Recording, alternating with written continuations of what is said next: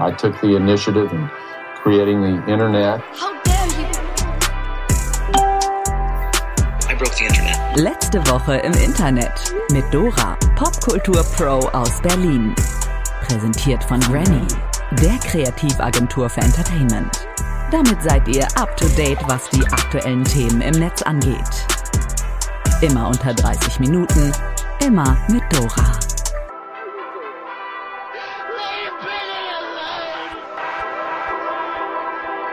Hallo und herzlich willkommen zur 33. Episode von Letzte Woche im Internet. Freunde, es ist Slapping Season. Es war Ohrfeigen-Wochenende.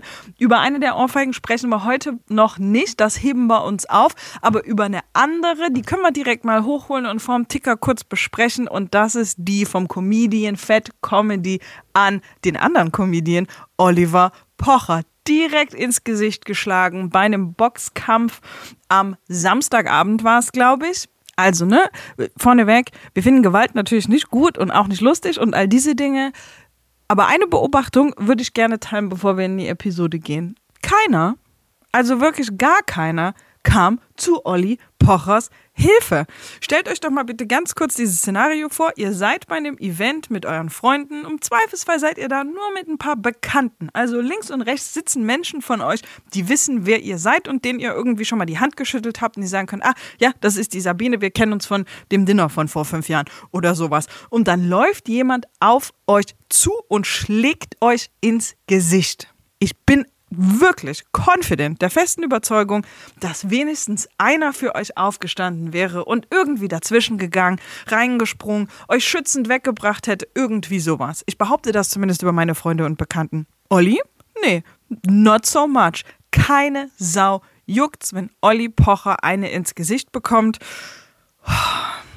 Sagt auch irgendwie was aus, ne? Der letzte Woche im Internet Ticker. Scholz und Elon Musk eröffnen Tesla-Fabrik. Im brandenburgischen Grünheide ist es jetzt also tatsächlich passiert. Trotz bedenklicher Baupläne, trotz berechtigter Sorgen um das Grundwasser und obwohl es Elon Musk ist, hat letzte Woche die erste deutsche Tesla-Fabrik oder wie Tesla sie nennt, Gigafactory eröffnet öffnet. Spannend daran ist, dass sich auch der Bundeskanzler Olaf Scholz es nicht hat nehmen lassen, eine Rede zu halten und schöne Fotos mit dem spannenden Herrn Musk aus Übersee zu machen.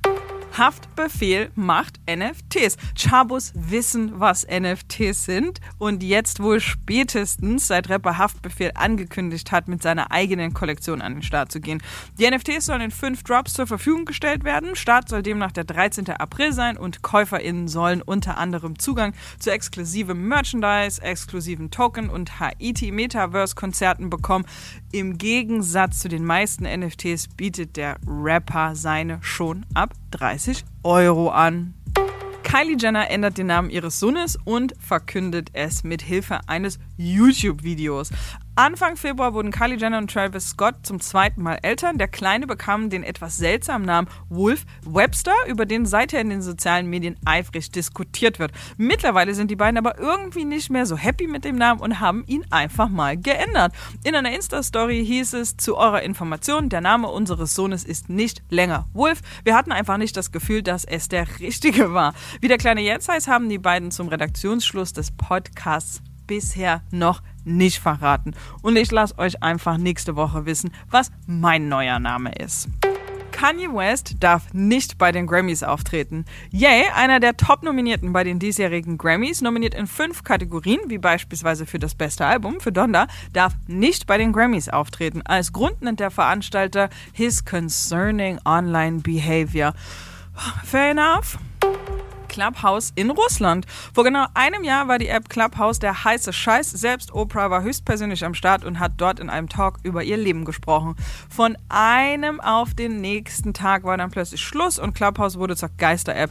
Bis jetzt. Die totgesagte Social Audio App erlebt nämlich gerade einen zweiten Frühling, zumindest in Russland. Dort ist freie Meinungsäußerung kaum noch möglich und da die App auch dort eher unter dem Radar fliegt, tauschen sich da jetzt unbemerkt russische Regierungskritikerinnen aus, laut Medienberichten sogar mit Ukrainerinnen. So, noch eine letzte Ticker-News in Sachen Russland.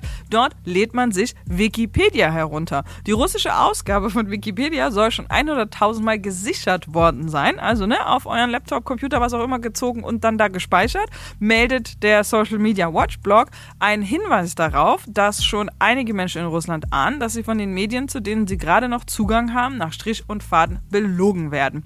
Und zeigt natürlich auch, dass die Sorge sehr groß ist, dass bald der Zugang zu Wikipedia gesperrt sein könnte. Habeck in Katar. Rennen wir da dem nächsten Diktator in die Arme? Ich bin jetzt hier in Doha am zweiten Tag einer Reise, die irgendwie total merkwürdig ist. Der Krieg in der Ukraine begleitet uns nun auch in der vierten Woche weiter und damit auch die Auswirkungen auf uns und unser Leben hier in Westeuropa. Denn die Bundesrepublik Deutschland zahlt dem Aggressor Russland momentan täglich etwa eine halbe Milliarde für Öl, Kohle und Gas. Und auch wenn Robert Habeck mittlerweile angekündigt hat, dass die Unabhängigkeit von Russland auf dem Weg sei, in Teilen aber noch ein paar Jährchen dauern könnte, so bedeutet das vor allem, irgendwoher muss unsere Energie ja kommen. Und genau deswegen ist der Bundeswirtschaftsminister Robert Habeck letzte Woche nach Katar gereist, um da eine Energiepartnerschaft festzuvereinbaren, heißt es zumindest. Spannend daran ist aber vor allem die Klarheit, mit der Habeck von der Reise spricht. Denn anders als viele seiner VorgängerInnen es womöglich gehandhabt hätten, benennt Habeck genau diesen Konflikt, von einem Autokraten Putin zum nächsten zu gehen und damit verbunden auch seine innere Zerrissenheit, ausgerechnet in Katar zu sein. Und seien wir mal ehrlich, diese Offenheit und diese Art der Kommunikation hätte man sich das von unserem letzten Wirtschaftsminister vorstellen können. Das war übrigens Peter Altmaier oder von Angela Merkel. Irgendeine Form von Eingeständnis. Seehofer, anyone else. Wir glauben nicht so richtig. Es zeigt aber auch die Schwierigkeit der Lage für uns. Wo soll die Energie herkommen? Das weiß, Vorsicht, Themensprung, Fußballer Thomas Müller höchstwahrscheinlich auch nicht. Ihm ist die Lage in Katar aber vielleicht auch nicht ganz so bewusst wie denen, die sich Sorgen machen. Denn denn er sagt, im Großen und Ganzen um äh, Menschenrechtsverletzungen, die ähm, ja grundsätzlich in jedem Land auftreten. Äh, auch in Deutschland gibt es Menschenrechtsverletzungen, aber klar, äh, jetzt äh, in, in, Ländern mit einer anderen Kultur, ähm, gerade auch äh, im Nahen Osten rund um das Land Katar herum, äh, gibt es natürlich da in einigen Dingen, wo wir die wir als normal äh, mittlerweile ansehen, sage ich mal, äh, ob das äh, Frauenrechte sind oder eben auch das Thema mit dem Arbeitsrecht wurde ja schon äh, oft thematisiert. Äh, da haben wir einfach äh, eine andere Ge Gesetzesgrundlage beziehungsweise setzen das anders um. TikTok sperrt Begriffe wie LGBT zu unserem Schutz, wie Sie sagen. TikTok befindet sich mal wieder inmitten eines riesigen Shitstorms. Auslöser dafür sind diesmal aber keine fragwürdigen Challenges, die gegen Sicherheit oder den guten Geschmack verstoßen, sondern tatsächlich hausgemachtes. Es geht um Zensur. Und diesen Vorwurf hört die Plattform natürlich nicht zum ersten Mal. Über die Jahre wurde TikTok schon einige Male vorgeworfen, gewisse Dinge nach Belieben zu zensieren. Jetzt haben NDR, WDR und die Tagesschau herausgefunden, dass in Deutschland Beiträge von NutzerInnen, die bestimmte Wörter enthalten, einfach unterdrückt werden. Dabei ging es noch nicht mal um schlimme Wörter, für die uns früher unsere Eltern mit Kernseife den Mund ausgewaschen hätten, sondern um ganz normale Wörter wie Sex oder Porno. Okay, könnte man noch sagen, hier geht es um Jugendschutz, aber dass auch Kommentare mit den Begriffen aus der LGBTQ-Plus-Community nicht angezeigt werden, ist schon ganz schön fragwürdig. Bei den Recherchen fanden die Journalistinnen nämlich heraus, dass bei Worten wie schwul, queer oder LGBTQ oder auch sogar homosexuell die Wortfilter zuschlugen und Kommentare nicht mehr angezeigt wurden. Übrigens auch bei dem Wort homophob. Diese Praxis mit Filtern bestimmte Worte auszublenden, ohne darüber zu informieren, nennt man Shadowbanning. Und das ist nicht nur fragwürdig, sondern schränkt die UserInnen auch in ihrer Meinungsfreiheit ein. Auf Anfrage vom NDR gab TikTok den Fehler zu. Wir haben Mechanismen eingerichtet, um potenziell schädliche Kommentare automatisiert herauszufiltern, heißt es da von einer Sprecherin. Wir sind uns darüber im Klaren, dass dieses Vorgehen in diesem Fall nicht zielgerichtet war und wir arbeiten mit Hochdruck daran, unser Vorgehen zu überarbeiten. Ah ja, okay. Aber warum sind denn so viele Begriffe aus der LGBTQIA-Plus-Community geblockt worden? Das ist immer noch völlig unklar. KritikerInnen zeigen sich besorgt, weil hier offensichtlich bestimmte Schlagwörter willkürlich gefiltert werden. Deshalb werden immer mehr Forderungen nach einer eindeutigen Regelungen laut, die transparent kommuniziert und konsequent durchgesetzt werden. Nachdem jetzt TikTok diese Recherchen um die Ohren geflogen sind, sind einige der Worte übrigens aus der Wortfilterliste verschwunden und können wieder genutzt werden. Ich sag mal so, die Sache hat trotzdem ganz schönes Geschmäckle. Fridays for Future und das Dreadlock-Dilemma. Ronja Malt Zahn ist eine junge Musikerin, die diverse Instrumente spielt, eine Haltung hat und letzten Freitag eigentlich in Hannover bei der Demo von Fridays for Future hätte auftreten sollen. Das Problem, Ronja trägt Dreadlocks. Und das hat ihr eine Absage des Auftrittes seiten der VeranstalterInnen eingebracht. Diese liest sich in einer DM tatsächlich so. Hallo Ronja, es tut uns sehr leid, dass diese Nachricht so spontan kommt und wir dir leider absagen. Der Grund dafür ist, dass wir gerade bei diesem globalen Streik auf ein antikolonialistisches und antirassistisches Narrativ setzen und es daher für uns nicht vertretbar ist, eine weiße Person mit Dreadlocks auf unserer Bühne zu haben. Dreadlocks bei weißen Menschen sind eine Form der kulturellen Aneignung, da sie mit der Identität Identität von schwarzen Menschen und es in den Zeiten der Sklaverei von weißen Menschen als ein Zeichen der Unterdrückung genutzt wurde. Ähm, ich glaube, da ist ein Grammatikfehler drin, aber der ist da tatsächlich. Na gut. Aus diesem Grund sollten weiße Menschen keine Dreadlocks tragen, da sie sich einen Teil einer anderen Kultur aneignen, ohne die systematische Unterdrückung dahinter zu erleben.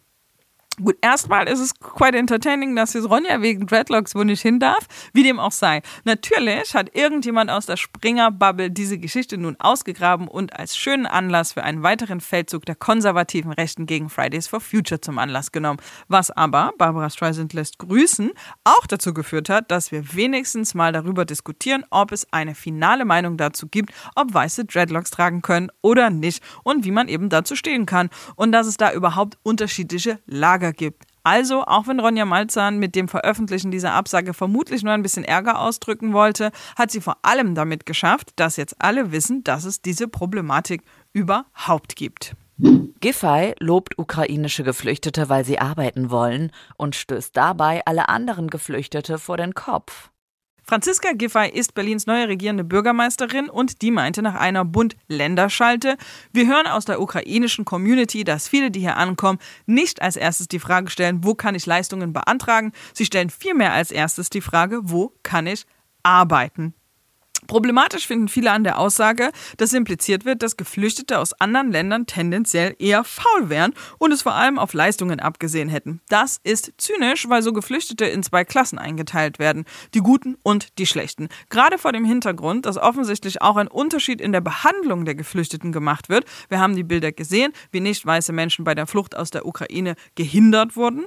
Außerdem wird auch im Netz über die Art und Weise diskutiert, wie die Medien über die Ukrainerinnen sprechen. Beispielsweise haben wir CBS-Reporter gesehen, die zwischen zivilisierten und unzivilisierten Geflüchteten unterscheiden pretty problematic. Klar, die geografische Nähe zur Ukraine macht etwas mit vielen von uns, aber man sollte sich deshalb nicht dazu hinreißen lassen, Geflüchtete in Klassen einzuteilen und gegeneinander auszuspielen. Denn eine Sache haben alle gemeinsam, sie sind auf der Flucht und sie brauchen Hilfe. Punkt. Dass jetzt Leute wie Franziska Giffey hingehen und den Umstand, dass die Geflüchteten, die 2015 nach Deutschland kamen, gar nicht so leicht arbeiten bzw. studieren durften, solange der jeweilige Aufenthaltsstatus nicht geklärt war, gegen sie verwenden, ist beschämend. Deshalb steht Franziska Giffey im Netz auch in der Kritik und das zu Recht. Wer ein bisschen mehr über die unterschiedliche Behandlung von Geflüchteten hören möchte, der kann das bald in der XXL-Episode mit Shannon machen. Die ist in den nächsten Wochen live. Wir sagen das natürlich nochmal an. Annalena Baerbock kämpft für feministische Außenpolitik. Man kann bei all dem weltpolitischen Schicksal und den schlechten Nachrichten einen Vorwurf gerade wirklich nicht zulassen, dass die deutsche Politik im Verhältnis dazu langweiliger werden würde. Denn mittlerweile ist es bei letzter Woche im Internet quasi Standard, dass wir Ausschnitte von Bundestagsdebatten haben und so auch heute. Alles fing an mit einer Rede von Friedrich Merz, der gesagt hat, sie können von mir aus feministische Außenpolitik, feministische Entwicklungshilfepolitik machen, aber nicht mit diesem Etat für die Bundeswehr. Puh, gute Aussage übrigens auch für jemanden, der mal gesagt hat, ich weiß, dass wir in der Frauenpolitik besser werden und mehr tun müssen. Aber wenn ich wirklich ein Frauenproblem hätte, wie manche sagen, dann hätten mir meine Töchter längst die gelbe Karte gezeigt und meine Frau hätte mich vor 40 Jahren nicht geheiratet. Puh. Gut, na wie dem auch sei, jedenfalls hat Außenministerin Annalena Baerbock diesen Ball dankbar aufgenommen und direkt mit einer emotionalen Rede gekontert. Die Bundeswehr hier hinzustellen und dann im gleichen Satz zu sagen, okay, Bundeswehr und nicht mehr diese feministische Außenpolitik. Mir bricht es das Herz. Ja, und wissen Sie warum?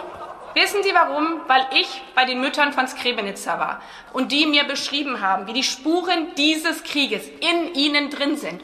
Und diese Mütter gesagt haben, Frau Baerbock, damals wurde nicht gehandelt, Anfang der 90er Jahre als sie, als ihre Töchter, als ihre Freundinnen vergewaltigt worden sind. Vergewaltigung als Kriegswaffe nicht anerkannt war, nicht vom Internationalen Strafgerichtshof verfolgt wurde und deswegen gehört zu einer Sicherheitspolitik des 21. Jahrhunderts auch eine feministische Sichtweise. Das ist kein Gedöns, das ist kein Gedöns, sondern das ist auf der Höhe dieser Zeit. Wir können gerade also wirklich vieles anmerken, aber auch, dass Annalena Baerbock als Außenministerin genau das ist, was eine Außenministerin im Jahr 2022 ausstrahlen sollte. Finden wir gut. Bild startet Kanal gegen Fake News. Seit Beginn des Krieges in der Ukraine streuen Russland und andere dubiose Absender gezielt Falschinformation. Dass das verheerende Folgen haben kann, liegt auf der Hand. Gerade bei Telegram tummelt sich da so einiges. Deshalb haben schon einige Medienhäuser wie die New York Times und die Washington Post dort den Fake News den Kampf angesagt und unterschiedlichste Projekte ins Leben gerufen. Jetzt auch die Bild. Mit einem eigenen Kanal bei Telegram wolle man Zielgruppen erreichen, die besonders von Fake News betroffen seien, heißt es. Als eines der ersten Medienoutlets in Deutschland übersetzt das Springerblatt Artikel auf Russisch. So will man Russinnen in Deutschland und Menschen in Russland ermöglichen, sich unabhängig zu informieren und so etwas der russischen Propaganda entgegensetzen. Das ist zwar absolut notwendig, weil in Russland unabhängiger Journalismus nicht mehr möglich ist und außerdem jeder, der die mal bei Telegram unterwegs war, weiß, was da so los ist. Bildfan werde ich trotzdem nicht mehr. Ihr Lieben, das war die 33. Episode von letzte Woche im Internet. Themenrequests und Feedback gerne an letzte Woche im Internet at granny.de oder als DM auf unseren Socials. Ihr findet uns als letzte Woche im Internet bei TikTok und bei Instagram. Ah. Ich freue mich drauf, wenn wir nächste Woche über die Will Smith Ohrfeige sprechen. Und ähm, was alles sonst noch so im Internet passiert ist, das hört ihr natürlich nächsten Mittwoch. Und wenn es euch gefallen hat, dann abonniert den Podcast, folgt unseren Socials, lasst uns Reviews da. Und wie immer, seid lieb zueinander, vor allen Dingen im Internet.